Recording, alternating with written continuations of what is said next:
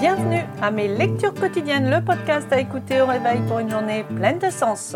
Si ce n'est pas déjà fait, je t'invite à t'abonner à ce podcast et à le partager. Je suis Nadia Payard Coach, je t'accompagne au quotidien sur rendez-vous pour tout changement dans ta vie. Et ici et maintenant, je vais te partager des lectures. Le conseil numéro 205, apprécier le vrai bonheur du livre Les oracles des anges de Dorine Virtueux. Et la question numéro 81. Comment se remettre d'une déception sentimentale du livre Le psy de poche de Susanna McMahon. Nous disposons tous des ressources nécessaires pour donner un sens à notre existence.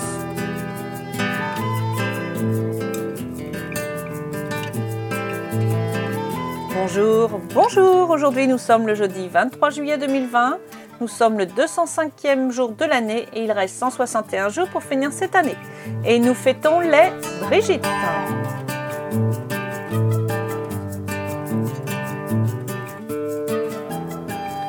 Voici le conseil numéro 205 des oracles des anges. Appréciez le vrai bonheur. Il y a à l'intérieur de vous un bonheur profond et durable. C'est l'énergie de Dieu, l'étincelle d'amour qui est votre source et votre identité. Vous êtes la joie. Lorsque vous vous sentez heureux, vous êtes centré et vraiment vous-même. La satisfaction est un indicateur que vous êtes sur la bonne voie au bon moment, même si vous changez de voie en cours de route. Le véritable bonheur vient lorsque vous êtes vrai avec vous-même, c'est-à-dire que vous êtes franc, authentique et intègre par rapport à vous-même. Mettez toute votre attention à être réellement vous, dans le sens de posséder et de vivre votre propre vérité. Pendant la journée, arrêtez-vous de temps en temps et posez-vous la question est-ce que cela est bon pour moi? Quels sont mes véritables sentiments par rapport à cela? Lorsque vous reconnaissez vos émotions et vos désirs, votre lumière irradie de la paix, que procure votre bonheur véritable. Pensée du jour. Je suis véritablement heureux en ce moment même, car c'est là mon identité vraie. Dieu m'a créé joyeux pour toujours et je suis conscient de la profonde satisfaction qui me comble. J'honore le chemin que mes émotions positives m'indiquent.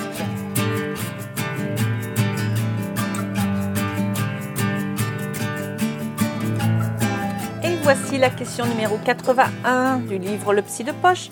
Comment se remettre d'une déception sentimentale?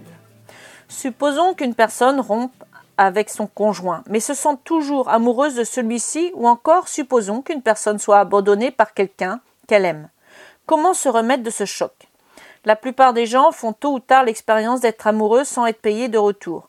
Ils ne parviennent pas à établir une liaison véritable avec la personne qu'ils aiment.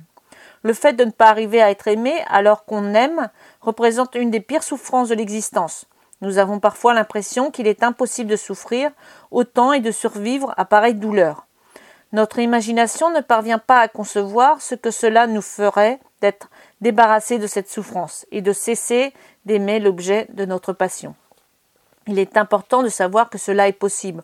On peut se débarrasser d'un attachement intempestif. Nous avons un certain pouvoir sur ce processus. Certes, nous ne pouvons pas maîtriser nos sentiments. Néanmoins, nous pouvons maîtriser l'obsession que nous avons de telle ou telle personne et le besoin que nous éprouvons vis-à-vis d'elle. Paradoxe, il est souvent plus douloureux de mettre fin à une liaison bancale et malsaine qu'à une liaison normale. En effet, un couple malsain échange des besoins plus que de l'amour véritable. Plus nous sommes liés à l'autre par nos besoins, plus il est difficile de renoncer à ces derniers. Cela nous donne l'impression de nous arracher une partie de nous-mêmes, et non pas de nous arracher à l'autre. Une liaison de ce type s'appelle une symbiose. Nous ne parvenons pas à préciser où s'arrête notre personnalité et où commence celle de l'autre. C'est comme si nous étions collés à l'autre. Une fois décollés, nous nous sentons amputés. Le fait de mettre un terme à ce genre d'expérience est en réalité très bénéfique. On est contraint de recoller les morceaux de sa propre personnalité et d'en fixer clairement les limites. On est de nouveau à même de se sentir complet, entier et indépendant. Surtout, ce n'est pas le moment de se jeter sur la première personne qui se présente pour renouer, des liens mutilants. Cela ne ferait que retarder notre processus d'unification et ajouter de la douleur dans notre vie. Pour vous détacher de cet amour destructeur, commencez par accepter le fait que c'est nécessaire. Prenez conscience du fait que cela va vous prendre du temps, que vous n'allez pas y arriver du jour au lendemain. Il faut du temps pour se mettre à vraiment aimer quelqu'un et il faut aussi du temps pour cesser.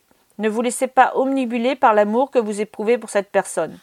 Prenez conscience que c'était, de votre part, en très grande partie, du besoin.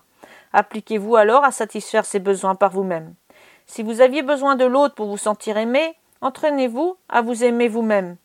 Comportez-vous comme si vous vous aimiez. pratiquer sur vous-même des gestes amoureux. Si vous avez des besoins sexuels impérieux, masturbez-vous en fantasmant sur d'autres personnes et non pas sur celles dont vous cherchez à vous détacher. Si vous avez besoin de contact physique, faites-vous faire un massage, allez chez l'esthéticienne ou demandez à vos parents et amis de vous serrer dans leurs bras, plus qu'à l'accoutumée. Si vous avez besoin de meubler votre solitude, reprenez contact avec vos amis, rencontrez-en de nouveaux, élargissez vos centres d'intérêt, découvrez de nouveaux loisirs, de nouveaux violons dingues. Au début, tous ces bouches-trous ne remplaceront que très mal l'objet de votre passion, mais avec le temps, un phénomène de compensation s'installera. Faites votre deuil. Accordez-vous la permission de pleurer tout votre saoul pendant un certain temps chaque jour. Prévoyez un moment précis de votre emploi du temps. Soufflez, souffrez comme un damné pendant trois quarts d'heure ou une heure, puis laissez là vos souffrances et occupez-vous à autre chose. Écrivez des lettres que vous n'enverrez pas pour exprimer votre colère et votre tristesse devant cette perte. Téléphonez à de bonnes âmes pour solliciter leur appui, mais évitez de demander toujours aux mêmes de vous prêter leur oreille ou leur épaule. N'abusez pas de leur amitié, vous risquerez de perdre des gens qui comptent beaucoup pour vous. Sachez qu'aujourd'hui et demain vous êtes, vont être atroces, mais que la semaine prochaine sera toujours tout juste pénible. D'ici un mois, cela commencera à aller mieux. Remarquez et appréciez les moments où vous ne souffrez pas. Il s'en trouvera chaque jour au milieu des périodes de souffrance. Ainsi, vous aurez moins tendance à rester empêtré dans votre douleur. Focalisez votre attention sur tout ce qui peut vous arriver de positif. Parfois, il peut nous arriver de perdre du poids, de nous contenter de moins de sommeil ou d'avoir plus d'énergie. Mettez ces éléments positifs à votre service. Mieux vaut être malheureux et faire quelque chose qu'être malheureux et ne rien faire. Surtout, n'occultez pas votre souffrance, ne la niez pas en sombrant dans des comportements destructeurs. Drogue, alcool, boulimie, activités sexuelles désordonnées, comportements dangereux pour votre vie ou votre santé. La souffrance cachée ou que l'on tente d'ignorer ne diminue jamais, elle vous hante jusqu'à ce que vous soyez disposé à l'assumer. Occupez-vous de votre souffrance et elle vous quittera. Tentez de la cacher sous le tapis et elle reviendra au galop. Rappelez-vous que vous avez vécu, et sans doute bien vécu, avant de tomber amoureux. Dites-vous que vous vivez de nouveau après avoir mis un point final à cet épisode. Tâchez de refaire à l'envers le chemin que vous avez parcouru pour tomber amoureux. Symboliquement, c'est comme si vous aviez monté une volée de marge escalier. Quand nous tombons amoureux, nous avons tendance à omettre ou à minimiser les choses que nous n'aimons pas chez l'être aimé. Chaque fois que nous montons une marche, nous jetons quelque chose par-dessus la rampe. Quand nous arrivons sur le palier, que nous sommes amoureux, nous avons jeté tous les traits ou comportements négatifs de l'autre. Pour mettre un terme à notre attachement, il nous suffit de redescendre la même volée de marche en récupérant à chaque niveau ce que nous avions lancé par-dessus la rampe. Cette fois, nous focalisons notre attention sur tous ces petits détails que nous n'aimons pas ou qui nous gênent. Aucun détail n'est trop insignifiant pour échapper à notre intérêt. Quand nous serons de retour au rez-de-chaussée, nous aurons de nouveau affaire à une personne ordinaire imparfaite et dont il n'est pas héroïque de se détacher. Évitez les musiques et endroits romantiques que vous avez goûtés ensemble. Ce n'est vraiment pas le moment de cultiver les souvenirs du passé avec une délectation morose. Pourquoi vous charger d'autres souffrances en plus de celles que vous éprouvez déjà? Choisissez un environnement neuf et des situations libres de souvenirs pénibles. Plus tard, vous serez de nouveau capable d'entendre vos chansons et de retourner à vos endroits. Vous leur trouverez un certain charme nostalgique, mais cela ne représentera plus un problème pour vous. Pour l'instant, prudence. Vous vous feriez atrocement souffrir. Prenez soin de vous, évitez tout désagrément. Rappelez-vous que lorsque vous souffrez, il faut vous montrer plus attentionné et plus gentil vis-à-vis de vous-même qu'à l'accoutumée.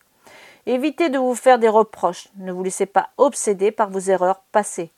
C'est le propre de votre nature humaine d'être imparfaite. Vous avez parfaitement le droit de faire des bêtises, vous ne pouvez pas faire durer une liaison amoureuse avec l'illusion d'être infaillible. Quand une personne cesse de vous aimer, cette décision lui est davantage dictée par le stade présent de son évolution que par tel ou tel problème découvert dans votre comportement. Quand vous aimez les autres, votre amour est un don pour eux. Quand on vous aime, vous recevez cet amour comme un cadeau. Vous ne pouvez pas maîtriser le moment ni la façon dont des tiers décident de vous faire des cadeaux. Vous ne pouvez pas attendre ces cadeaux encore moins les exiger. Ce ne serait plus des cadeaux. La seule personne dont vous puissiez attendre de l'amour, c'est vous-même. Quand on cesse de vous aimer, aimez-vous vous-même davantage. Quand vous cessez d'aimer une tierce personne, c'est pareil. Redoublez de gentillesse vis-à-vis de vous-même. Cela vous évitera de vous mettre en situation d'indigence affective.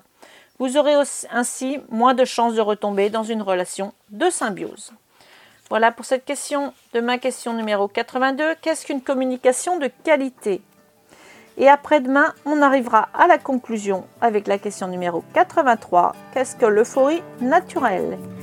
Et après, ce livre sera terminé.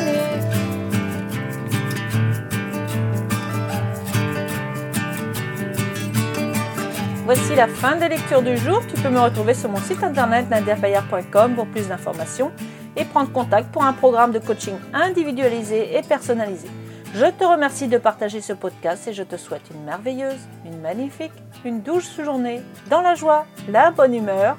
Je te souhaite également de l'abondance dans tous les domaines de ta vie, d'être en pleine conscience dans tout ce que tu fais. Vis ici et maintenant. Je te dis à demain.